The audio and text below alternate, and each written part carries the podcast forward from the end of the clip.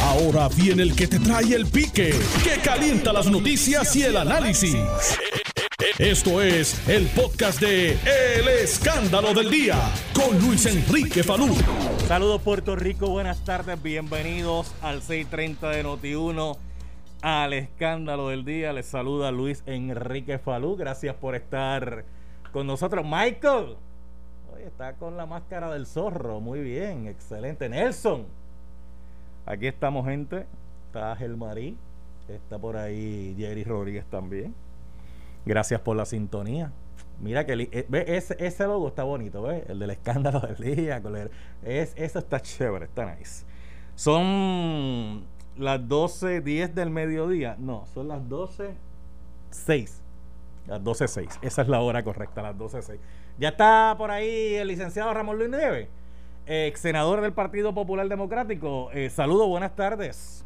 Saludos a ti, Falú, y saludos al público que nos está escuchando y buen provecho a todos. Y por, por cierto, ayer fue el Día de las Madres, así que mi abrazo y mi saludo a todas las madres eh, en su día. esperemos que hayan pasado un día espectacular independientemente de la situación que estamos viviendo.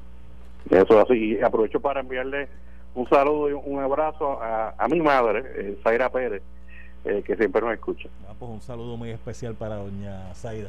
Mire, eh, Ramón Luis Nieves, licenciado, están llevándose a cabo ahora mismo las vistas en la Comisión de Salud, donde el deponente en el día de hoy es el licenciado Juan Maldonado, quien de hecho llegó a la comisión con asistencia legal, está siendo asesorado por la licenciada Mayra López Mulero. Y usted eh, había enviado un comunicado con cinco preguntas que usted entiende habrían que hacerle a Juan Maldonado en estas vistas. Me gustaría escucharle, licenciado Ramón Luis Nieves. Mira, eh, Farú, eh, el 26 de abril, hace ya varios días, eh, yo le envié un referido al Departamento de Justicia que fue recibido precisamente por la fiscal encargada de la investigación relacionada a, la a las compras de pruebas de coronavirus por el Departamento de Salud. Y ese referido, Falú, estaba eh, basado en unas comunicaciones por mensaje de texto entre Juan Maldonado y el señor Aaron Vick, que es la persona que aparece firmando eh, los famosos contratos de 38 millones de las pruebas de coronavirus. Y lo hice porque eh, convencido de que aparte de todo el drama asociado a quien el gobierno autorizó eh, esta compra de pruebas, también teníamos que enfocar nuestra atención en los empresarios privados que querían hacerse ricos de una con esta compra-venta de pruebas con fondos públicos. Que esto fue la verdad. Esta empresa Apex no tenía ninguna experiencia de nada en cuanto al manejo o compra-venta de, productos médicos y cuadra un negocio. Así que yo mando ese referido y basado en eso y basado en el testimonio que está dando ahora mismo eh, el, licenciado Juan Maldonado en la Cámara, yo eh, emplacé a la Comisión de Salud públicamente a que le hicieran cinco preguntas que yo entiendo que el pueblo merece que se contesten. Sí, cinco, preguntas. La primera, Salud.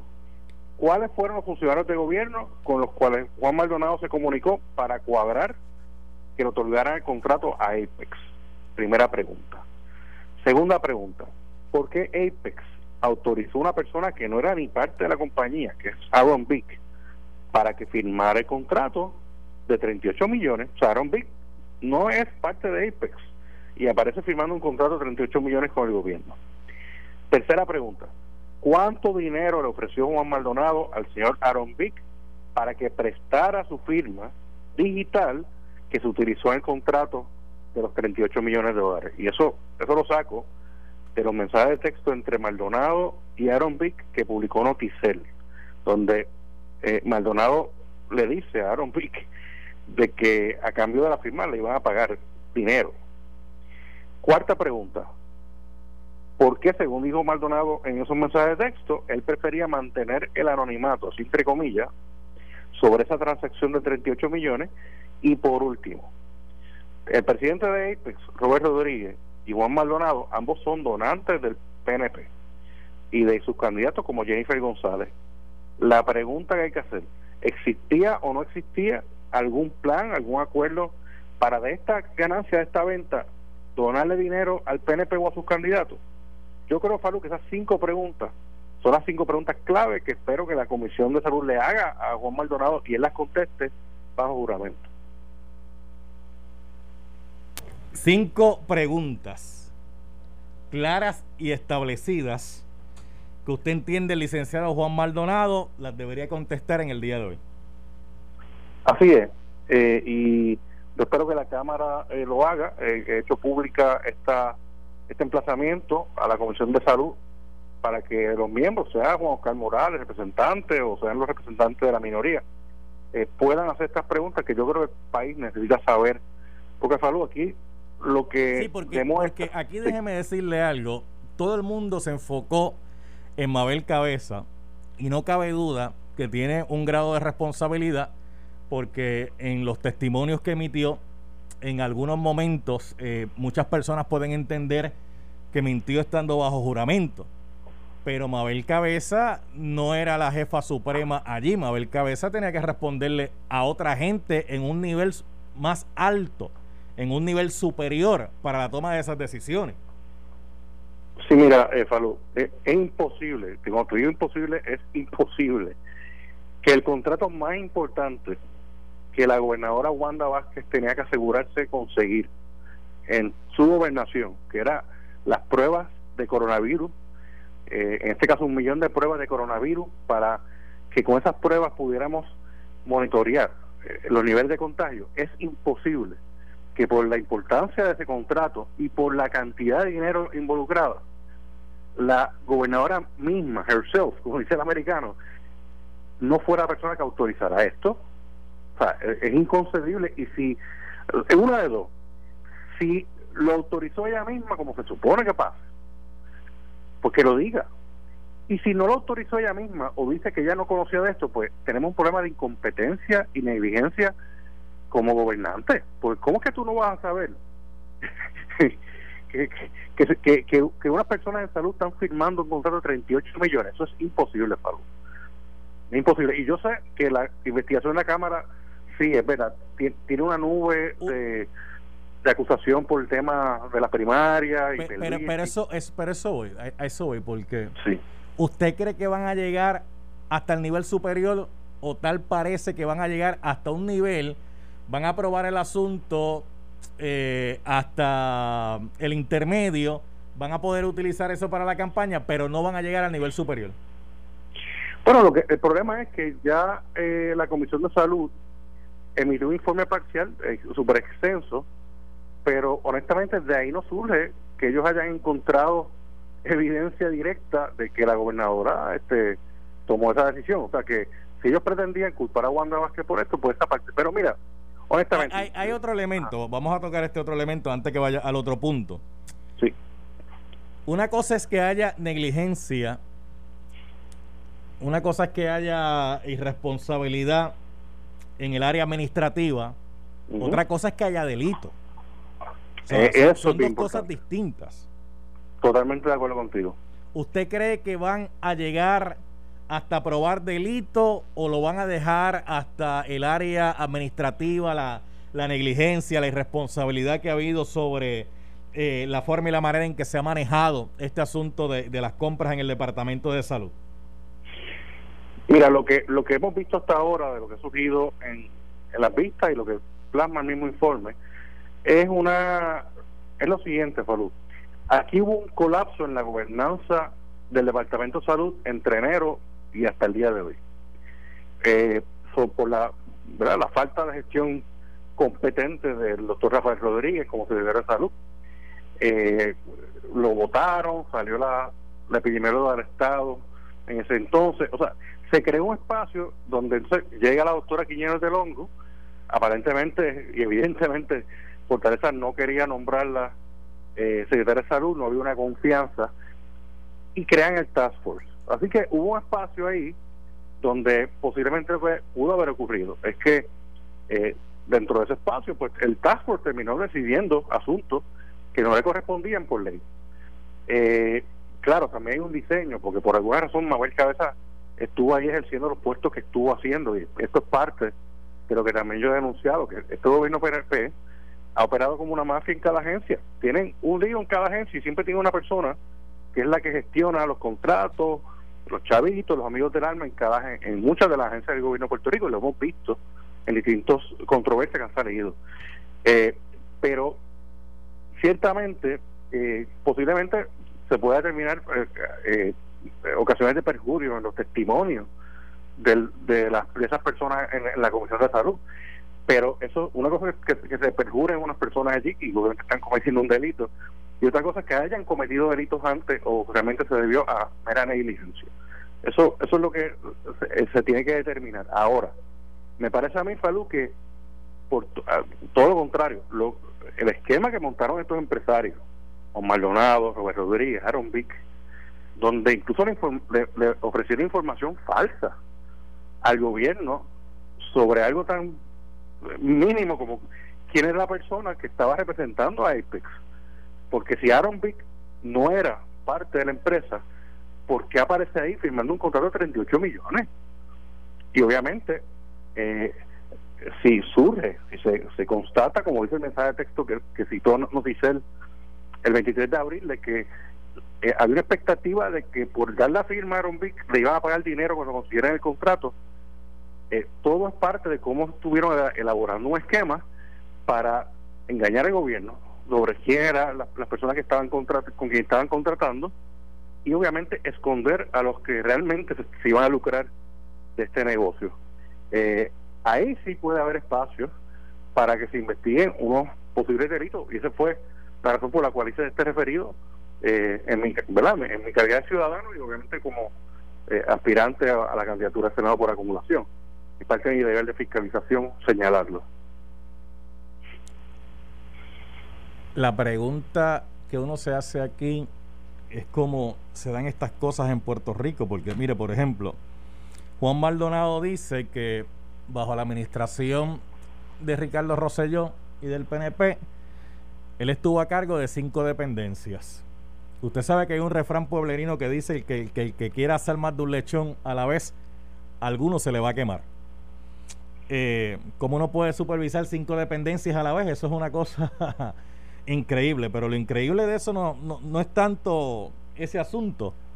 Es que él dijo después que inmediatamente salió del gobierno por la bota que ya que le dieron por la prestación de una embarcación para una boda allá en Vieques a unos panas.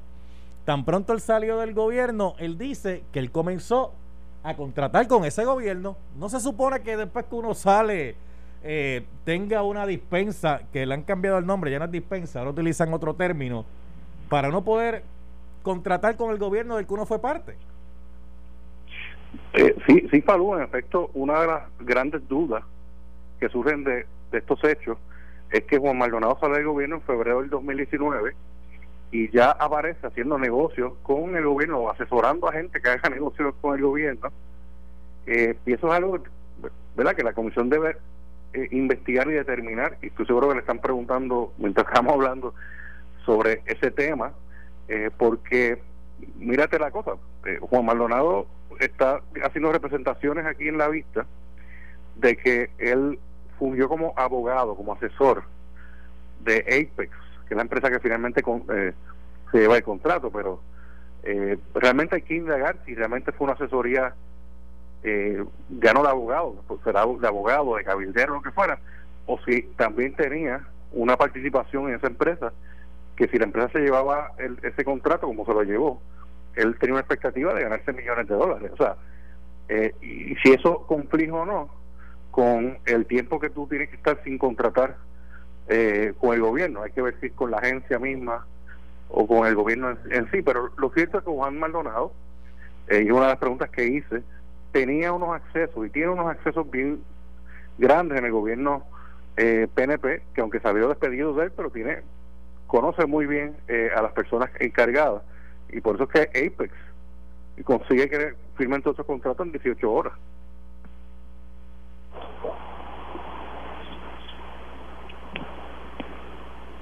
Se va a terminar todo esto, pero mire, eh, antes de finalizar con usted, entonces van a discutir el Código Civil allá en el Senado de Puerto Rico eh, en medio de, de la pandemia.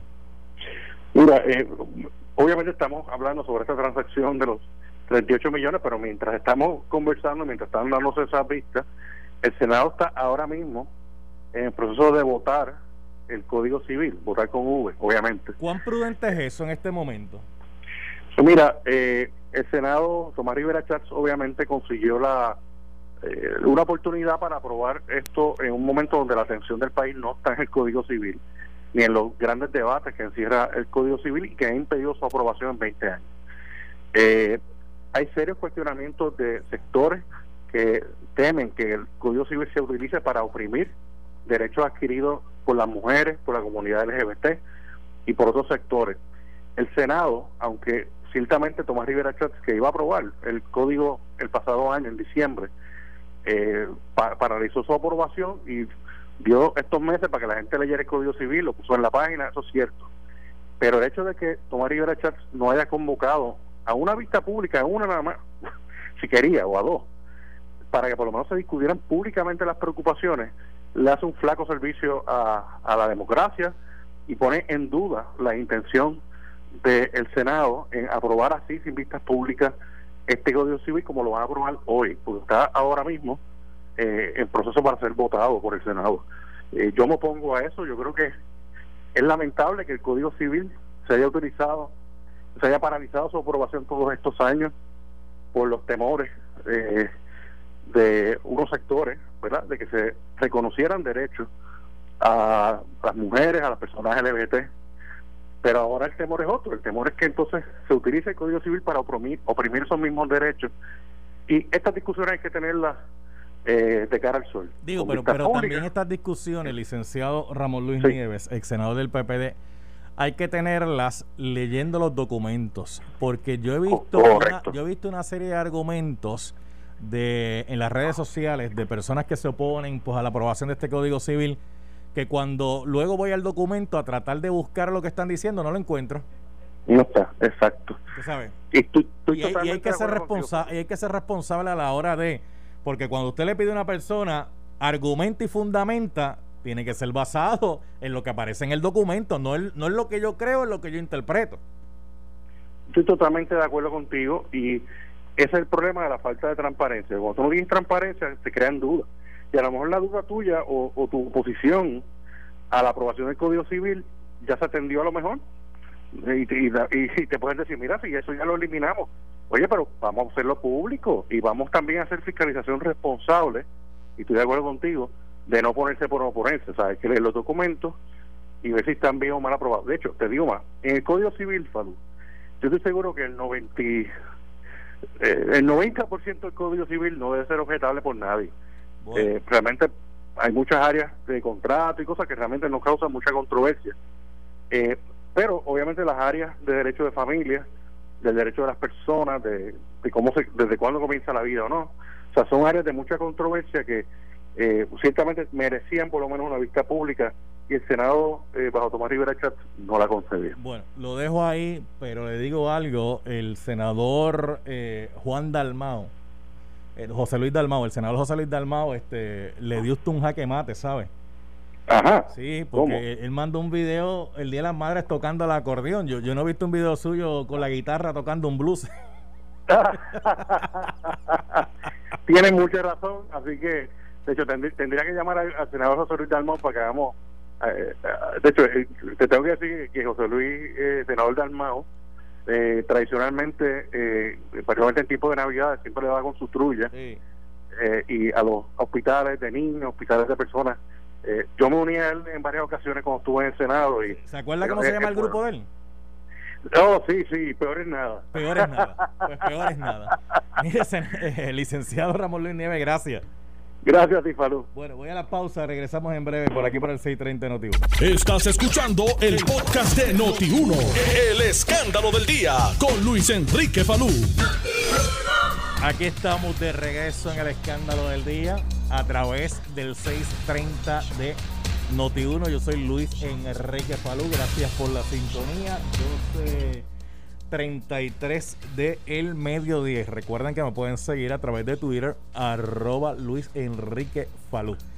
Y a través de Facebook, El Pique de Falú. Por ahí usted nos puede seguir De hecho, eh, algunos comentarios los voy a estar leyendo eh, más adelante aquí en el programa. Bien importante, bien importante que mientras están llevando a cabo las vistas en la Comisión de Salud sobre el escándalo en torno al contrato de 38 millones, el fallido contrato, en el Senado están discutiendo el Código Civil. Usted sabe que ha tenido eh, también señalamientos de la forma y la manera en que quieren aprobar el Código Civil. Eso por un lado. Y número dos, también los políticos, tal parece que en medio de esta emergencia, como que les es más importante hacer campaña política que ayudar a bregar con la situación que estamos pasando. Pero antes de continuar, tengo al senador Juan Dalmau en línea telefónica. ¿En cuál está? Aquí está. Senador, saludo, buenas tardes. Muy buenas tardes, eh, Falú. Buenas tardes a todos tus radio escucha. Un placer estar contigo y escucharte.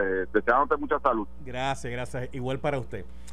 Senador Juan Dalmau, vamos a comenzar por. Entonces, el Senado está discutiendo la aprobación del Código Civil. Así es, en este instante que yo salí del hemiciclo para, para estar contigo y, compartir y conversar un rato, están discutiendo y debatiendo eh, la ley del Código Civil. Y, y tengo que decirte, Falú, eh, el Código Civil es, después de la Constitución, el instrumento legal más importante que, que funciona para establecer derechos de las personas en su vida cotidiana. O sea, eso es lo que, lo que rige el derecho de familia, el derecho de las personas, el derecho de contratos, de, de propiedad, de lo que tiene que ver con, con eh, responsabilidad civil cuando se causa un daño, eh, eh, sucesiones, herencias, es decir, las cosas que día a día tienen que manejar todos los puertorriqueños. Y este código se está aprobando hoy sin haberse realizado una sola vista pública. La Cámara de Representantes llevó a cabo una serie de vistas públicas. Este proyecto sufrió cambios. Eh, cuando pasa al Senado, básicamente se decidió trabajar unas enmiendas a puerta cerrada y luego llevarlo ahora a votación y, y, la justificación es que todo el que quisiera participar podía someter por correo electrónico su opinión. Eh, irónicamente, hoy aquí en el Capitolio no hay ni siquiera internet, lo que prueba que aquí las vistas públicas requieren que haya una evaluación presencial y que las personas que se afectan por la legislación que se va a aprobar puedan participar y los legisladores podemos o reafirmarnos en posiciones que ya teníamos, o cambiar de posición, o proponer enmiendas, o dialogar sobre temas importantes a la luz del sol. Pero así que el proceso ha sido uno atropellado y si de ahí pasas entonces al contenido, el proyecto contiene y mantiene todavía elementos que afectan eh, particularmente este, en pleno siglo XXI derechos de familia, derechos de personas que no están a la altura de lo que debería estar en un Puerto Rico de nuevo eh, de, siglo XXI, está todavía en la prehistoria. Y ahí se está debatiendo, todavía no se ha llevado a votación, pero, pero estaremos aquí un rato debatiendo la medida. Pero todo apunta a que va a ser aprobado. Así es, así lo anticipó en su turno inicial el presidente del Senado, Tomás Rivera dijo que, que sería aprobado. Eh, lo cual entonces coloca a la gobernadora en la posición de si va a firmar este proyecto. Pero, ¿Y, pero yo creo que a la gobernadora? Bueno, mi mensaje a la gobernadora es que tiene que poner ya alto, punto final a esta estrategia de que mientras el foco de la opinión pública está en atender una pandemia, una crisis de salud donde se nos va la vida, han aprovechado para enviarle a la gobernadora el proyecto de plebiscito, el proyecto del código electoral, están aprobando hoy vistas públicas el código civil y están bajo la amenaza de aprobar la semana que viene un código municipal también que afecta a derechos de minoría. Y mi llamado a la gobernadora es que vete estas medidas y que se lleve a cabo el proceso como se tiene que llevar a cabo y concentrarnos como nos tenemos que concentrar en este momento en proteger la salud y la vida, que es la prioridad. No es estar aprovechando que el país está pendiente a salvarse y a, y a buscar la manera de, enfrentar una pandemia que es a nivel global y en el caso de Puerto Rico con las grandes dificultades que hemos tenido y tenemos y que entonces se han dedicado a trapastidores legislar sobre asuntos que nos afectarán a largo y, corto plazo. Mire, senador Juan Dalmao, hay un texto bíblico que cité hoy, que es Mateo 6.3, que dice, más cuando tú des limosna, no sepa tu mano izquierda lo que hace tu mano derecha. Pero aquí hay alguna gente que le fascina que lo que se hace con la izquierda, a la derecha lo sepa, porque eso me ayuda en la pauta, me ayuda en la publicidad. Entonces los suministros estaban disponibles para ser entregados desde horas de la mañana, pero no, no, no, aguanta, aguanta, aguanta, no los entregue ahora, no los entregue ahora, eh, hay que esperar, hay que esperar. Entonces unos suministros que estaban listos para ser entregados en la mañana se fueron entregados a las 3 de la tarde porque había que esperar que llegara alguien para sacarse una foto entregando los suministros, porque eso ayuda a la pauta, eso ayuda a la publicidad, eso ayuda a que la gente diga, contra, qué bueno soy con los chavos de otros siempre, pero bueno. sí, porque si están, eh, eso, esos son ah, artículos en poder público, ¿verdad? Entonces hacen pauta con eso, entregando lo que no sale de su bolsillo, sino lo que otro dio, lo que otro entregó, lo que otro repartió. Usted sabe lo que yo estoy Así es, usted sabe así es, mira. Yo no tengo que darle tanta, tanta explicación porque yo sé que usted sabe. Así es, Falu, y por eso yo, parafraseando esa cita bíblica, eh, te, te digo que la caridad publicitada no es caridad, es pecado, porque no se hace para que el prójimo sienta el alivio de esa caridad, sino que se hace para uno satisfacer un apetito de vanidad personal y en este caso lo que es el apetito electoral y partidista. Eh, y como tú muy bien señalas, en momentos donde el país ha, tenido que enfrentar el huracán María y lo que fue posteriormente el desastre, la respuesta, la muerte, la necesidad. Luego entonces vinieron los temblores y aparecieron almacenes con suministros y aparecieron personas que estaban eh, repartiendo lo que son suministros necesarios, pero con un diseño político partidista y electoral. Y ahora con la pandemia vemos como las pruebas estuvieron sujetas a la compra político partidista, en donde eh, básicamente se, se, detuvieron las compras de pruebas y hubo eh, planteamientos de corrupción. Entonces, ¿cómo es posible que aquí la prioridad para alguna gente siga siendo su aspiración personal de apetitos de puestos electivos de la política partidista en lugar de darle la mano al prójimo como debe ser. Y por eso, Falu, desde que se había divulgado la información de los almacenes de suministro y teniendo yo muy consciente y presente que no hay de parte del país credibilidad a las instituciones eh, de, que están en las ramas políticas. Yo planteé que debía designarse mediante la resolución del Senado 1321 un ente independiente, un ente autónomo dirigido por un investigador especial que sea designado por, los, por las escuelas de derecho y el colegio de abogados y que esa persona que sea una de probidad moral, que goce de confianza ante el país, que dirija los esfuerzos para investigar el manejo de los suministros tanto de María como de los temblores como hasta estos tiempos. Y yo reitero ese llamado de la importancia de que ese ente autónomo tenga en sus manos fuera de las garras del partidismo y, fuera de las garras de los, de los gobiernos de turno que se protegen eh, continuamente eh, en sus acciones eh, indebidas, ilegales o criminales, que sea quien establezca una investigación y que el país conozca todas las dimensiones de lo que ha ocurrido y que hoy en primera plana se diga nuevamente que ese monstruo de dos cabezas del Partido Popular y el PNP funcionarios públicos electos estuvieron dando prioridad al diseño de su aspiración electoral al momento de repartir suministros en lugar de utilizar como prioridad la necesidad de la gente. Cada suministro que se deja de repartir o que se dejó de repartir es un suministro que no recibió un niño que tenía hambre o, una persona eh, adulto mayor que necesitaba sentirse eh, protegido, seguro. Eh, que, que son personas y familias que se sintieron vulnerables y esos suministros no llegaban porque el color de su camisa el día de las elecciones es de un color que no le gusta el que estaba repartiendo los suministros. Eh, eh, eso es algo criminal y se debe investigar. Mire, senador, para finalizar, eh, uno se uno se pregunta, uno se pregunta en qué, en qué están pensando algunos, este, no sé, este Mire, Pedro Pierluisi le está urgiendo a la gobernadora que firme el proyecto del Senado que autoriza el plebiscito en estas elecciones. Bueno, mira, eh, en la desesperación primarista, ahí tanto Pierluisi como, como Wanda Vázquez quieren proyectarse como los paladines de, de la estabilidad. Pero la realidad, Falú, es que eso del plebiscito es como la metáfora de, de la zanahoria amarrada al palo para que la mula se mueva. Tú sabes que si tú tratas de empujar una mula no se va a mover por la fuerza. Tú tienes que estimularla con el engaño de que si le pones una zanahoria al final de un palo, la mula se mueve pensando que se va a comer la zanahoria, aunque la zanahoria realmente es inalcanzable. Lo que busca es que se mueva la mula. Y en el caso del plebiscito, lo que ha tratado el liderato PNP es que dándose cuenta que el electorado PNP está desmotivado y desmovilizado por los desastres de esta administración, pues entonces han puesto en el plebiscito la estabilidad para ver si eso mueve a ese electorado a salir a votar y de paso en la caseta electoral si apoya a esos candidatos del PNP. Pero francamente es algo inalcanzable.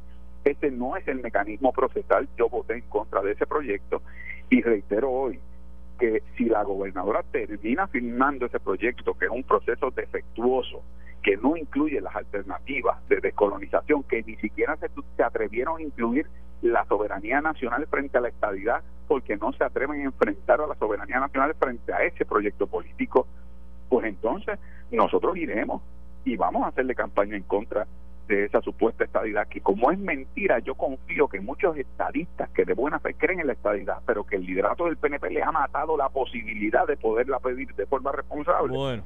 Que le den la espalda a ese liderato y que, y que voten por candidatos que estamos comprometidos con la descolonización seriamente. Senador Juan Dalmau, gracias por haber estado un ratito acá en el programa. Continuaremos dialogando más adelante. Cómo no, acá continuamos con la batalla también. Ya pronto hablamos. Un abrazo. Bien, igual, igual. Gracias al licenciado Juan Dalmau, senador por el Partido Independentista Puertorriqueño.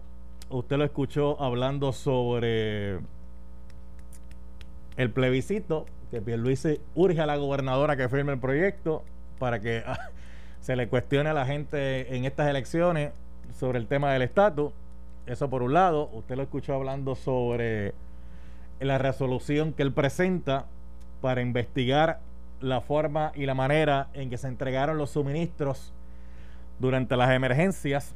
En el día de hoy ha salido un informe del propio Departamento de la Familia, donde en el informe plantea que la senadora Evelyn Vázquez que hasta que no llegara ella no se podían entregar los suministros, que habían empleados molestos porque estaba dando instrucciones y que venía desde la oficina central las directrices para que así fuera. Mientras la gente estaba necesitado por los suministros, estaban disponibles para ser entregados desde la mañana, pero entonces hasta que no llegara no se podían repartir, incluso así fueran 3, 4 o 5 de la tarde cosas que pasan acá en nuestro bello Puerto Rico. Y el Código Civil, que en este momento, como ustedes saben, eh, el Senado está discutiéndolo para aprobarlo, cuando ha habido un sinnúmero de señalamientos por parte de algunos sectores de que en el Senado no hubo vistas públicas sobre el tema y que después de las modificaciones que le hizo la Cámara de Representantes, pues no se habrá debate y algunos sectores plantean que están tirando por la borda derechos que fueron adquiridos por algunos sectores. Eso es lo que está ocurriendo ahora mismo y la vista en la Cámara de Representantes, presidida por Juan Oscar Morales, que está en este momento eh, haciéndole preguntas al licenciado Juan Maldonado que está involucrado en el asunto del contrato de Apex, la compañía a la que le entregaron este contrato, fallido contrato, donde se adelantaron de los 38 millones, 19 millones de dólares, y si no es porque el banco levanta una alerta, sabrá Dios que hubiese ocurrido con esta situación y la madeja que eso ha levantado de cómo se administran los fondos públicos en Puerto Rico gente esperando poder llenar el documento del Departamento del Trabajo para el desempleo, mientras todavía hay gente esperando poder llenar el documento en el Departamento de Hacienda para los 1.200 dólares del estímulo federal, mientras hay gente todavía tratando de lograr accesar a los cupones, como popularmente le decimos aquí a la ayuda del PAN, del programa de alimentos nutricionales, mientras todavía hay gente que no sabe qué van a hacer porque no han regresado todavía a trabajar y la economía se está reabriendo paulatinamente, mientras existen todas esas trabas para el ciudadano común y corriente, fíjese que aquí un contrato de 38 millones se aprobó en par de horas, en par de horas, y las consideraciones para aprobar el contrato, aunque querían plantear que era debido a la emergencia del coronavirus, aunque querían plantear que era que las pruebas, no habían pruebas en el mundo, porque todo el mundo estaba buscando pruebas, cosa que con el pasar de los días se le ha ido cayendo, pruebas serológicas que no se utilizan para diagnosticar, y usted en este programa que ha estado escuchándolo eh, consistentemente, ha escuchado expertos del tema, epidemiólogos, como el doctor Daniel Colón Ramos, profesor de la Universidad de Yale, como a la epidemióloga Idiana Rodríguez Ayuso, epidemióloga residente del programa, a Marielis González. Ah, que me están escribiendo por aquí. Voy ahora, Nelson. Me están escribiendo por aquí la próxima. Ok. Eh, mientras usted ha escuchado en este programa la epidemióloga de Villalba, Fabiola Cruz López, que de hecho el Departamento de Salud ya por fin se están reuniendo con ellos para llevar a cabo el rastreo. Mientras usted ha escuchado a todos esos expertos y profesionales del tema, ¿qué estaba haciendo esta gente? ¿Qué estaban haciendo? Buscando sus propios intereses buscando cómo nos hacemos de billete a costilla del dolor y el sufrimiento de este pueblo. Bueno, así no se vale. Y todavía hay dos o tres por ahí. Todavía hay dos o tres por ahí que a menos que no sea que le están pagando, uno a veces no entiende la lógica que utilizan para defender a estos individuos. Y by the way, para defender a gente que posiblemente ni conocen, ni sabe quiénes son, que es lo más triste del caso. Pero eso lo, dialogaré más adelante. Más adelante. ¿Quién tú me dices que está ahí, Nelson? Ah, están los amigos de Power Solar. Ah, pues si están los amigos de Power Solar ahí, vamos inmediatamente con ellos, porque siempre que dialogo con ellos, trae muy buenas noticias aquí al programa y eso es sumamente importante. Hoy tengo aquí a Adrián Olivo. Ah, pero vamos a darle la bienvenida a Adrián inmediatamente. Adrián, saludos, buenas tardes, ¿cómo estás?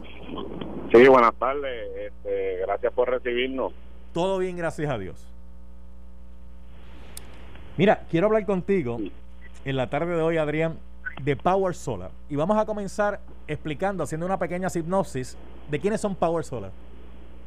Perfecto, la Power Solar es una compañía netamente puertorriqueña que está dedicada 100% a trabajar con lo que es energía renovable, eh, comprometida con Puerto Rico, comprometida con el ambiente.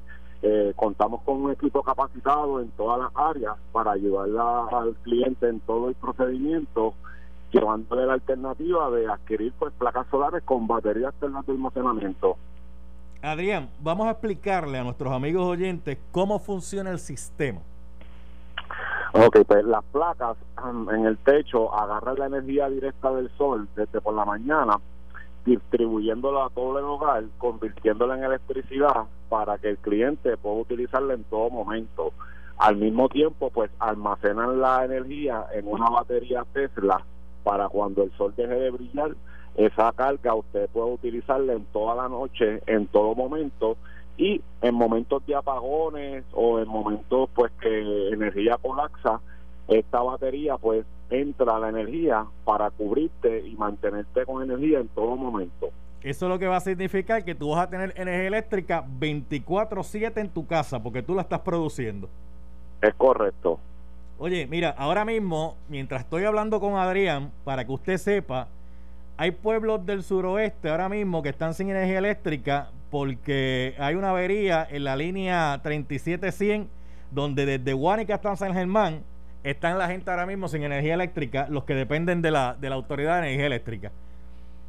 Eso es para que usted tenga una idea de cómo está el sistema energético en Puerto Rico. El sistema que le dicen algunos robusto, realmente no lo es. Mira, ¿qué beneficios tenemos al cambiarnos a energía solar? Pues y, empezamos, por, el detalle más importante, que si ahora mismo energía eléctrica no está funcionando, tú tendrías luz en tu casa. Es correcto, es correcto. Eh, uno de los beneficios grandes es que vamos a congelar tu costo energético. Eh, sabemos, pues, hemos estado acostumbrados por los últimos meses, últimos años, que estamos esperando la factura a ver cuánto voy a pagar este mes pues uno de estos beneficios grandes es que usted congela su costo y se ajusta a un mismo presupuesto ya todos los meses. Es como si años atrás, en el 90, usted hubiera congelado la gasolina cuando la pagaba 25 chavos, 30 centavos, hoy día la estuviera pagando ese precio. Pues esto es algo que vamos a hacer con la energía. Usted va a congelar su costo, 15 o 20 años después va a seguir pagando lo mismo. Va a empezar a pagar para usted. Sabemos que con la autoridad, pues un contrato de por vida que nunca va a acabar Aquí usted tiene la oportunidad de dejar de pagar luz en algún momento dado cuando sale su sistema y se asegura y garantiza que su casa va a tener luz 24/7, no importa si viene terremoto, si viene tormenta, usted va a tener un sistema que está garantizado que le va a producir energía en todo momento. Mira, para finalizar, Adrián Olivo de Power Solar, dime qué tienes en el día de hoy para nuestros oyentes y obviamente anote este teléfono, 787-331-1000. 787-331-1000 es el número telefónico donde usted se va a comunicar. Sí, eh, hoy pues mira, todo este equipo tiene 25 años de garantía, todo, todo tu equipo, y lo único que necesita el cliente para adquirirlo es tener 650 de empírica y ser dueño de su casa. Hoy vamos a ofrecer la oferta del triple cero, que es una oferta de cero costo de inicio, cero costo por la consulta y cero costo por lo que conlleva un sistema solar, que son los permisos. Adicional a todos estos clientes que llaman en el día de hoy, le vamos a estar dando una oferta a, de 500 dólares en efectivo a todas las personas que adquieran su sistema entre hoy y esta semana se le va a estar dando una oferta de 500 dólares en efectivo a todos los que los adquieran. Así que usted a llamar al 787-331-1000, 787-331-1000. Gracias, Adrián Olivo de Power Solar. Gracias a ustedes. Buenas eh, tardes. Esto fue el podcast de Noti1630. El escándalo del día con Luis Enrique Falú. Dale play a tu podcast favorito a través de Apple Podcasts, Spotify, Google Podcasts, Stitcher y notiuno.com.